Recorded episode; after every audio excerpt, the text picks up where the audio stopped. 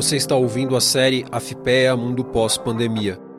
Episódio 3 Pandemia, Planeta e Sustentabilidade.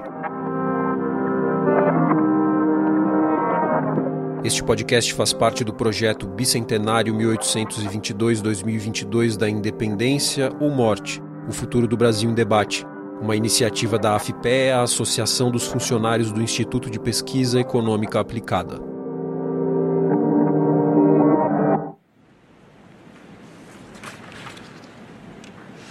My name is Chai Surui.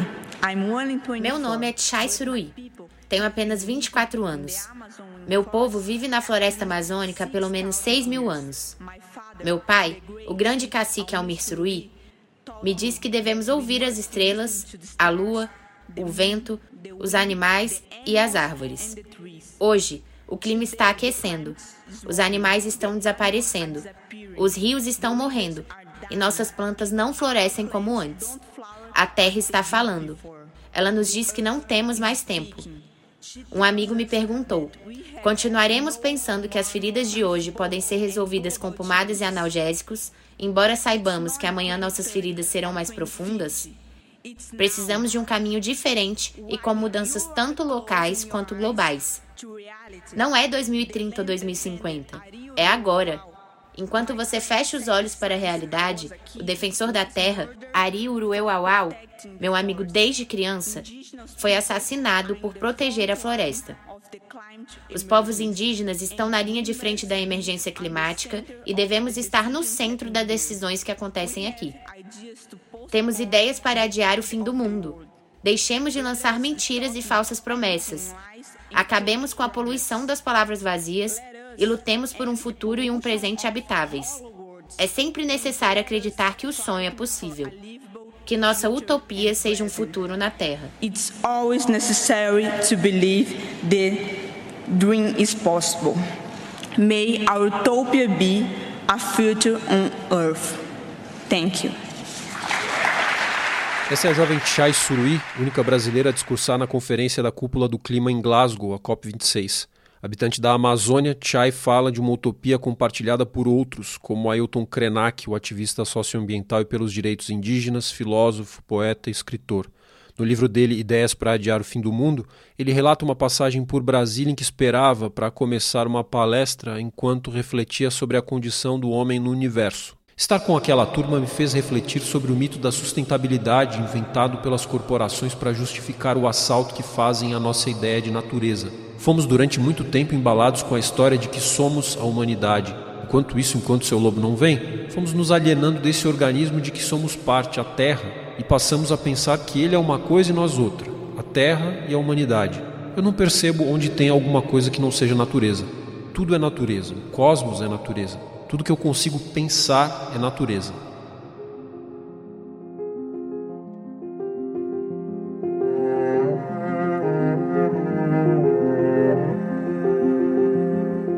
Novembro de 2021, durante a pandemia de Covid-19, um dos grandes marcos contemporâneos da degradação do planeta pelo homem, os olhos do mundo se voltaram para a Escócia. Além da doença, eventos extremos ganharam evidência como a seca na América do Sul, na África, o calor na América do Norte, na Rússia, na Europa Ocidental, que, aliás, também enfrentou chuvas históricas ao lado de países como China, Índia e Filipinas, fenômenos que reforçaram o senso de urgência sobre o debate climático. A percepção ainda se aprofundou depois da divulgação de um novo relatório do IPCC, o painel intergovernamental sobre mudanças climáticas. Pela primeira vez, o organismo classificou a atividade humana como causa do aumento de temperatura na Terra. Concluiu que para a gente manter a meta de 1,5 grau de elevação na temperatura, exigiria reduzir a zero a poluição no ar, e que no ritmo atual esse limiar deve ser ultrapassado antes de 2050.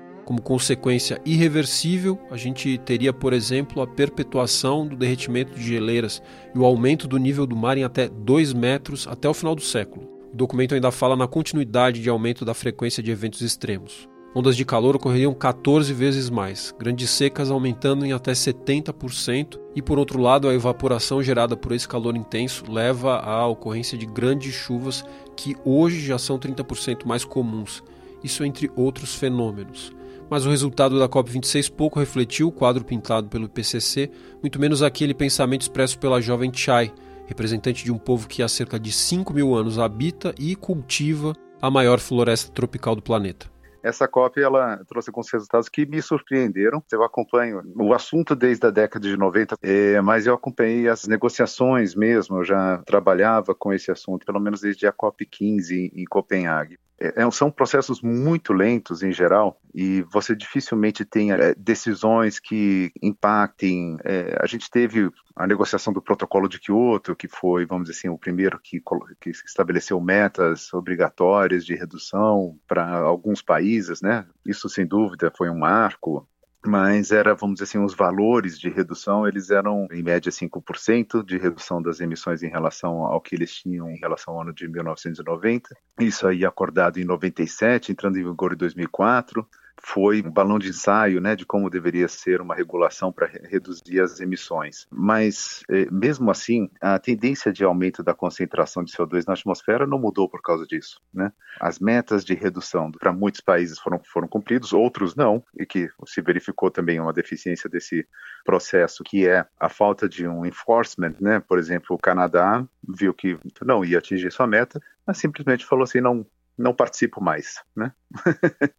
Termina assim, né? Não tem, é, nunca se conseguiu é, acordar questão de sanções, ou é, até porque é, o que, que, se faz se um país se retira de um acordo? Mesmo se você tiver sanções previstas, né, o que pode ser feito se ele decide que isso não funciona mais para ele? Né? O direito internacional é muito complicado. Outra coisa difícil é realmente que a decisão feita por alguns negociadores, né, ainda que eles tenham essa missão lá, né, muitas vezes essas decisões são tomadas em COP e muitos países depois ou demoram muito ou nem, nem chegam a internalizar a norma como uma norma do país, né, que seria a ratificação. Mas agora, o que, que me surpreende, né, que países como o Brasil, Argentina ou Nova, Nova Zelândia tenham acordado aí reduzir é, especificamente o gás metano, né, já que o gás metano ele, dizer assim, é típico das atividades econômicas desses, de, desses países que têm grandes rebanhos, são exportadores de carne. É uma postura muito diferente, né? Eu, eu, eu, acompanho o processo desde muito tempo. E o Brasil, por exemplo, sempre pleiteou que se utilizasse uma métrica chamada Global Temperature Potential, né? O GTP, é, em vez do usual GWP, o, Global Warming Potential, que é o mais utilizado, na, na questão de se estabelecer metas. E, e, comemorou muito quando o próprio IPCC, é, se não me engano, no quinto relatório, disse em, uma frase que o GTP seria uma métrica mais adequada para se utilizar para uma meta futura em temperatura. É um pouquinho difícil de explicar, mas o fato é que utilizando o GWP100, que é o, usual, você sair aí de valores de 25 ou de 28 vezes né, a capacidade do CH4 de reter calor no planeta em relação ao que o CO2 faz. Né? Se usasse o GTP, isso aí cairia lá por volta de 6,9, 7,5, dependendo de qual relatório do IPCC você usaria. É uma redução drástica, vamos dizer assim, da importância que o, o metano teria no processo de você controlar o aquecimento global no longo prazo, né? Então foi curioso, não estou dizendo que não seja importante reduzir o metano, com certeza é, mas foi muito curioso que esses países acordaram contra a sua postura histórica no processo negociatório, né? Em relação a florestas, talvez isso não seja tão surpreendente, né? Eu acho que a pressão, vamos dizer assim, da, da comunidade internacional em relação ao tema floresta é muito forte, talvez, assim, um pouquinho surpreendente a, a pouca reação é, dos países que têm floresta, né? Porque a gente sabe que a, a, mudança global ela vem ocorrendo, o principal fator é a queima de combustíveis fósseis, né? E a importância da queima de combustíveis fósseis só vem aumentando, né? Então a, a importância relativa das florestas para a emissão de gases de efeito estufa, ela vem reduzindo frente à, importância crescente da queima de combustíveis fósseis. Claro que você não tem apenas a questão da emissão de gases de efeito estufa como um fator importante para você manter florestas, né? Florestas oferecem vários outros serviços ecossistêmicos essenciais e é realmente um, um suicídio continuar o desmatamento como ele anda, né? Mas ah, se alguma coisa me chama a atenção é justamente se, se entrar nesse acordo sem chamar a atenção para o problema da emissão de gases de efeito estufa provenientes do, do, da queima de combustíveis fósseis, já que a mudança climática põe em risco as florestas, né? E se você não, não reduzir a emissão de gases de, de, de efeito estufa no, no, no geral, e aí é, a grande maior parte é, advém da queima de combustíveis fósseis, a gente vai perder florestas por causa das mudanças climáticas. Né? E não surpreende muito no, no processo negociador, é muito comum que se chame a atenção para vários outros temas e que haja frustração no final em relação ao balanço geral, porque a nossa economia é muito viciada nos combustíveis fósseis. Né? Então, é, essa mudança tão difícil, ela teima em não ocorrer, mas ela é necessária. Balanço da COP26 é do Gustavo Luedman, técnico de planejamento e pesquisa do Instituto de Pesquisa Econômica Aplicado IPEA, e que tem experiência tanto no IPCC quanto em negociações da cúpula do clima. O relatório final da COP26 reconhece que o problema do clima é grande, é mais otimista do que o relatório do IPCC, mas chega a falar que para manter o aquecimento médio da Terra em 1,5 grau é preciso, abre aspas, reduções rápidas, profundas e constantes nas emissões globais de gases do efeito estufa, incluindo uma redução nas emissões de dióxido de carbono em 45% para 2030, isso na comparação com o nível de 2010. Fecha aspas. Alguns estudiosos sérios já trabalham com um cenário otimista de aumento da temperatura média acima dos 2 graus. A gente vai ver isso daqui a pouco. Mas antes, a Mercedes Bustamante, professora do Departamento de Ecologia da Universidade de Brasília, pondera sobre esse horizonte tão negativo e como lidar com ele na prática. Geralmente esses grandes choques, eles tendem também a provocar uma resposta, muitas vezes de você não olhar mais para o problema, porque você considera que o problema é grande demais para ser resolvido por você como indivíduo, isso tende a afastar as pessoas quando essas questões são colocadas dessa forma muito ampla, né? Então tem aí um, um equilíbrio, né, entre você apresentar para as pessoas, olha, existe um desafio grande que tem que ser vencido coletivamente, as pequenas ações também importam, e entre você colocar o problema de forma tão avassaladora que as pessoas simplesmente já não não se conectem mais com ele. Eu acho que é esse caminho, né, esse equilíbrio que a gente precisa encontrar. O que mais me preocupa nessa discussão, que eu acho que segura a nossa capacidade de resposta e de uma intervenção realmente estrutural, são questões que estão com a gente há séculos, né? Que são a questão da concentração da riqueza, da desigualdade social, é, daquela percepção de que alguns podem mais do que outros. Então, se você olhar, isso hoje está um pouco na raiz dessa questão de por que, que a gente não consegue uma coordenação global efetiva para resolver esse problema. Né? Como é que você vai lidar é, com essa enorme discrepância entre grupos sociais, entre países, que está arraigada, enraizada na forma como a gente constituiu a nossa sociedade? Então, muitas vezes, eu acho que às vezes até antes da própria percepção é, de mudança na nossa relação com, com o meio ambiente, às vezes eu sinto que falta percepção da nossa relação com o outro, né? com os outros grupos né, que constituem a nossa, a nossa humanidade, né? essa, essa percepção do, do outro como um ser também pleno de, de direitos. Né? Eu acho que se a gente não tirar essas, essas barreiras né, que nos, nos separam do outro, é muito difícil você costurar ações coletivas, né? porque a, a injustiça climática ela é uma faceta hoje dessa enorme injustiça social que perdura né, ao longo da, dos séculos. Então, eu gosto muito da, de, uma, de um comentário né, do, do casal que ganhou o Nobel de Economia o ano passado, né, que eles falam, bom, você quer consertar o clima, você precisa consertar a economia, né, e parte de consertar essa economia é você construir uma economia que sirva a todos, né.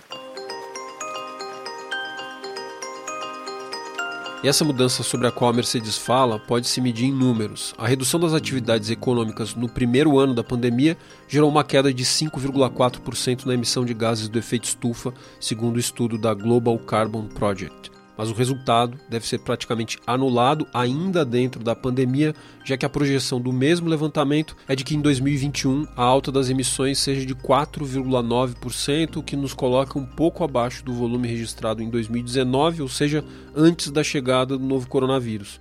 O registro da presença de CO2 na atmosfera, por exemplo, mostra uma curva acentuada a partir da Revolução Industrial, fazendo com que hoje a concentração desse gás na atmosfera seja 48% superior aos níveis pré-industriais e um patamar só encontrado aqui na Terra há cerca de 3 a 5 milhões de anos. Lembrando que nós seres humanos só existimos há cerca de 300 mil anos, ou seja, nenhum ser da nossa espécie jamais sonhou em viver numa atmosfera com essa concentração de gás carbônico que aliás continua crescendo em passo acelerado. Um pouco na linha da Mercedes Bustamante, para o climatologista José Marengo, coordenador geral de pesquisa e desenvolvimento do CEMADEM, o Centro Nacional de Monitoramento e Alertas de Desastres Naturais, A hora é de pensar no cenário menos pior. A nossa preocupação agora, já que o, o Acordo de Paris está, como dizem, meio capenga por aí, não? de chegar a uma situação onde o aquecimento global ultrapasse os 2 graus. Não? E aquele pior cenário do IPCC, aquele SSP 58,5, o aquecimento global até final do século pode chegar a, a quase 5 graus. Não? E 5 graus na média global. Não? Na Amazônia, e podia ultrapassar os 6, 7 graus. E temos medo que aqueles eventos que, que, que mencionados, os famosos tipping points, de baixa probabilidade de ocorrência ou alto impacto, possam acontecer. Não? Então, e com um que ultrapasse os 4 graus, a adaptação vai ser muito difícil. Os impactos na população, em geral, vão ser bastante graves e fortes. Não? Então, essa é um pouco a preocupação, do que se o Acordo de Paris não é ressuscitado, ah, realmente vamos a, a, ter problemas. Eu acho muito difícil manter o aquecimento a 2 graus centígrados até o final do século, muito difícil, mas se é 3 graus, não é o melhor que existe, não é o melhor dos mundos, mas pelo menos os impactos seriam menores. Então, a ideia é um pouco essa, não? de nos afastar daqueles cenários eh, não digo catastróficos, sino extremos que os modelos do IPCC apontam. Mas também dá para ter otimismo quando a gente avalia o mundo pandêmico e a herança que ele deixa, e é sobre isso que nos fala o Moacir Araújo, que é professor do Departamento de Oceanografia e vice-reitor da Universidade Federal de Pernambuco, além de coordenador da Rede Clima eu acho que nós aprendemos muito com ela. Né? Eu acho que a pandemia trouxe a constatação da limitação de nosso planeta. Né? Uma pandemia como essa começa a colocar em causa todas as questões que envolvem não o país A, B, C ou D. É, nós não estamos mais falando de África, nós não estamos mais falando de países né, é, em desenvolvimento. Nós estamos falando de todos os países. Então, a pandemia trouxe, sim, essa vivência. É muito mais do que constatação de percepção, é a vivência da limitação de nosso planeta. Né? Isso traz consigo, evidentemente, uma participação mais ativa né, na, nas mudanças que nós teremos que empreender a partir daqui. Né? No momento em que você envolve todos os países, todas as nações, independente do seu nível de de poder econômico, de desenvolvimento, etc., você começa a se perguntar se de fato não deveríamos ter uma participação mais ativa daqueles que podem né, e que devem é, agir. Né? E com certeza está associado às nações mais ricas do planeta. Então a pandemia trouxe isso, as ações são mais planetárias do que nunca mas ela traz também, pela sua própria diferenciação, né, nós vimos casos em diferentes países, em, em, continentes que evoluíram de forma distinta, e ações regionais é, são fundamentais. E isso, inclusive, é um dos tópicos de destaque do último relatório de avaliação do IPCC. Né? Então, no bojo de todo esse contexto pandêmico, eu acho que, com uma visão otimista, mais uma vez, né, olhando aquilo que pode ser efetivamente útil, eu acho que nós estamos diante de novos paradigmas, não tenho a menor dúvida disso. Essa posição privilegiada para o debate, no entanto, parece não ter sido aproveitada pelo governo brasileiro, que apresentou novas metas que não são tão novas assim. Na abertura da COP26, o ministro do Meio Ambiente anunciou que o país pretende reduzir a emissão de gases do efeito estufa não mais em 43%, e sim em 50% até 2030. O problema é que essa conta tem como referencial dados desatualizados lá do ano de 2005, o que na prática tornam esse suposto aumento da meta nulo. A postura não surpreende uma gestão que tem o fogo, o garimpo, o desmatamento como marcas da sua atuação no meio ambiente. Para ficar em apenas um número oficial, entre agosto de 2020 e julho de 2021, a Amazônia brasileira perdeu 13.235 quilômetros quadrados de área, o que é o pior resultado em 15 anos. É, eu acho que eh, quando a gente olha a questão de, de, mudanças do clima, mudanças ambientais globais, né, a gente tem aqueles dois caminhos, né, da, da mitigação, que é reduzir as emissões, e, e na verdade a gente está comprando tempo né, no, no, futuro, porque a gente ainda vai ter que conviver com o impacto das emissões passadas, né? e a questão da adaptação, ou seja, como é que a gente vai lidar com, com os efeitos e como é que a gente reduz riscos e vulnerabilidades, né? Então, acho que para o Brasil, essas duas pautas hoje, elas são urgentes. O Brasil, acho que ele perdeu uma janela de oportunidade muito boa de implementar é, políticas de, de, adaptação aí ao longo dos, dos, últimos anos e se preparar um pouco melhor para esses impactos que a gente já está sofrendo, né? E eu acho que a questão do uso na terra do, do, do Brasil é, é central, né? Então a gente tem aí a questão do desmatamento da Amazônia, da degradação, mas do Cerrado também que avançou muito rapidamente e já perdeu uma boa parte da sua cobertura vegetal. E a preocupação que hoje a gente tem que ter de segurar o que ainda permanece em pé e trabalhar na questão da restauração. Eu acho que isso vai permitir que esses sistemas, pelo menos, consigam manter parte de suas funções. Eu acho que algumas áreas hoje do, do Cerrado, parte da Amazônia, talvez, o nível de degradação já seja bastante acentuado, que mesmo estratégias de restauração, elas vão recuperar somente parte das, das funções, né? Agora, a questão do, do, do, impacto sobre as populações, povos indígenas, comunidades tradicionais, eu acho que essa deveria ser também uma questão central para o Brasil, porque são, além das comunidades mais vulneráveis, são aquelas que efetivamente exercem um papel fundamental na proteção e conservação dessas áreas e são extremamente dependentes desses recursos naturais. Né? Então, preocupa bastante hoje no Brasil que a gente vê também na questão da proteção dos direitos territoriais desses povos e comunidades, né, um, um retrocesso. Então, acho que novamente a gente perde outra é, janela de oportunidade, de, de, de preparação para esse mundo futuro que está muito próximo. Né? E o Moacir Araújo complementa nos falando um pouco sobre a situação dos oceanos. A situação do oceano é complicada. Somos majoritariamente oceano. E o oceano é uma máquina térmica. Na verdade, ela tem uma influência fundamental sobre todo o clima do planeta. Essas trocas oceano-atmosferas pilotam né, as variabilidades é, sazonais, as variabilidades interanuais e de longo período do planeta. É, desde o relatório de avaliação passado, o quinto relatório do IPCC, é, nós fomos surpreendidos com algumas constatações que eram até então estavam na, na pauta, mas não apareciam de forma tão clara. Uma delas é que não apenas a parte superficial dos oceanos está esquentando, mas que a parte é, subsuperficial, eu estou falando mais, mais fundo do que 700, 800 metros né, nos oceanos, também está esquentando. Ou seja, nós não estamos mais falando sobre aquela capa que interage diretamente com a atmosfera, mas estamos falando do oceano como um todo. Então, isso é uma primeira constatação.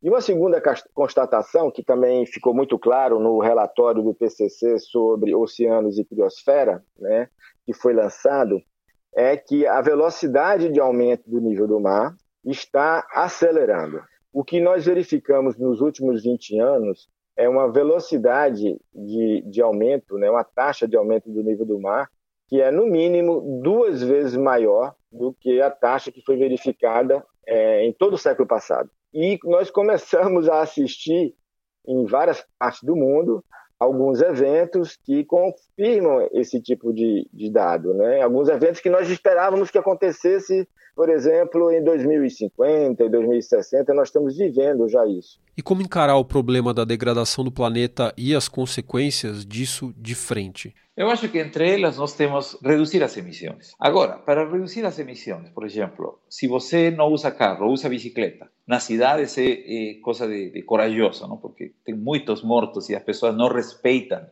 as ciclovias, que é outra mentalidade, não? tem que ser respeitada as ciclovias. E transporte público transporte público eficiente, puntual y digno. Cuando digo digno, es un ónibus o tren donde las personas van sentadas, no van penduradas o entran pela janela. Ninguém quiere. ¿no? Obviamente, eso reducirá las emisiones de gases de efecto estufa. Pensar que en el caso de Brasil a agua ya no es aquella cosa que era ilimitada. Nuestra matriz energética brasileira es más de 60% agua.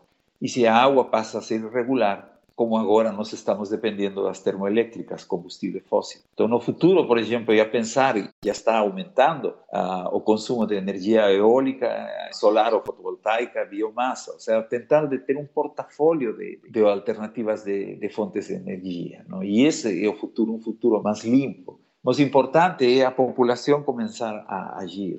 Por quê? Porque para agir precisa de um processo de reformas, de um processo, primeiro que os governos aceitem a realidade de que o clima está mudando. Se não aceita, está difícil. A população ir além daquelas medidas domésticas de reciclagem, eu conservo água, eu não como carne, além disso, porque isso ajuda mais na qualidade de vida, mas não freia o aquecimento. Pensar em medidas mais radicais, medidas ambientais. Nós temos um plano nacional de mudanças climáticas, um plano nacional de adaptação. Revitalizar, revivir isso, que as pessoas já comecem a, aplicar o que está escrito, não? pressionar aos governos para que o governo emita leis ambientais, não? redução de desmatamento, aquele marco temporal das comunidades indígenas, tudo isso tem que ser resolvido, não? mas ah, talvez a única forma de isso é através do voto popular. Não? E não estou fazendo campanha política de ninguém, senão veja se você vota por um senador ou um deputado, se como que é a componente ambiental, como que é a agenda ambiental deles. Mas é algo que seja uma agenda ambiental de aplicação, não um greenwashing político, não? onde o deputado promete uma coisa e faz totalmente o oposto. Não? Ou seja, basicamente está nas mãos do governo e da população que elige democraticamente o governo uma possível solução. Não é a melhor, mas talvez seja o melhor que, que dá para fazer agora. A gente até hoje vive esse modelo da acumulação, né? Quando você olha toda essa discussão sobre o, os caminhos paralelos do dinheiro no mundo, né, com a discussão dos paraísos fiscais, das, dos offshores, né, para onde vai o dinheiro, né, das grandes fortunas, que a questão da justiça tributária também. É um pouco isso, né, esse conceito do, do do acúmulo, quando, na verdade, a gente tem que caminhar um pouco para esse conceito da circularidade, né, da, da economia mais circular, né, do, do reaproveitamento, é, e do que, que são as, as, demandas, né, realmente necessárias. Então, eu, não, não é fácil, a gente tem uma população, novamente, humana crescente, bastante desigual, é, e, e, a questão cultural, que é também a nossa riqueza, e por outro lado, ela tem que ser entendida no sentido de como é que ela contribui para fazer essas mudanças. Né? Então, óbvio que talvez modelos que se aplicam para a Europa, com essa discussão de, do, da suficiência, né, não são modelos que vão se aplicar né, para um universo tão diverso como a África, a Ásia ou a própria América Latina. Né? Então, é, eu acho que os e isso me preocupa, né? Os países em desenvolvimento, os países menos desenvolvidos, é, de que forma eles vão conseguir gestar soluções endógenas, né? Apropriadas exatamente para o seu contexto social e cultural, né? Então, eu acho que esse é um, é um, ponto importante. Aí, quando a gente vê que o sistema político trava essas discussões, isso é muito, muito grave, né? Porque ele retira da, da sociedade é, o espaço para reflexão sobre essas questões que vão aparecer mais cedo ou mais tarde, né? Isso não, não tem como fugir, que eu falo, não dá para jogar para debaixo do tapete.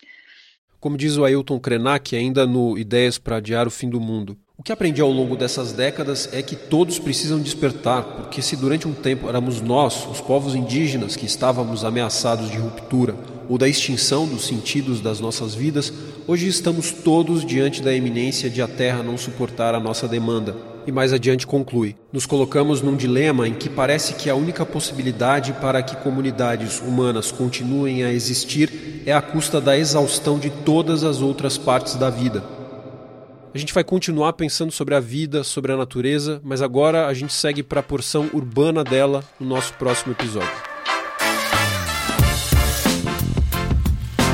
Cidades, moradia digna e mobilidade serão o tema do nosso encontro mês que vem. Para não perder, assine, curta, siga ou acesse todos os meses no afpeasindical.org.br e não deixe de compartilhar. Se quiser falar com a gente, mande mensagem para afpea.afpea.org.br. Este podcast faz parte do projeto Bicentenário 1822-2022 da Independência ou Morte, o futuro do Brasil em debate, uma iniciativa da AFPEA, Associação dos Funcionários do Instituto de Pesquisa Econômica Aplicada. O episódio de hoje teve curadoria de Gustavo Luedman, equipe de apoio Maria Luísa Diniz, Henrique Eusébio e Marina Semeraro. Apresentação, roteiro e edição de Lucas Scherer.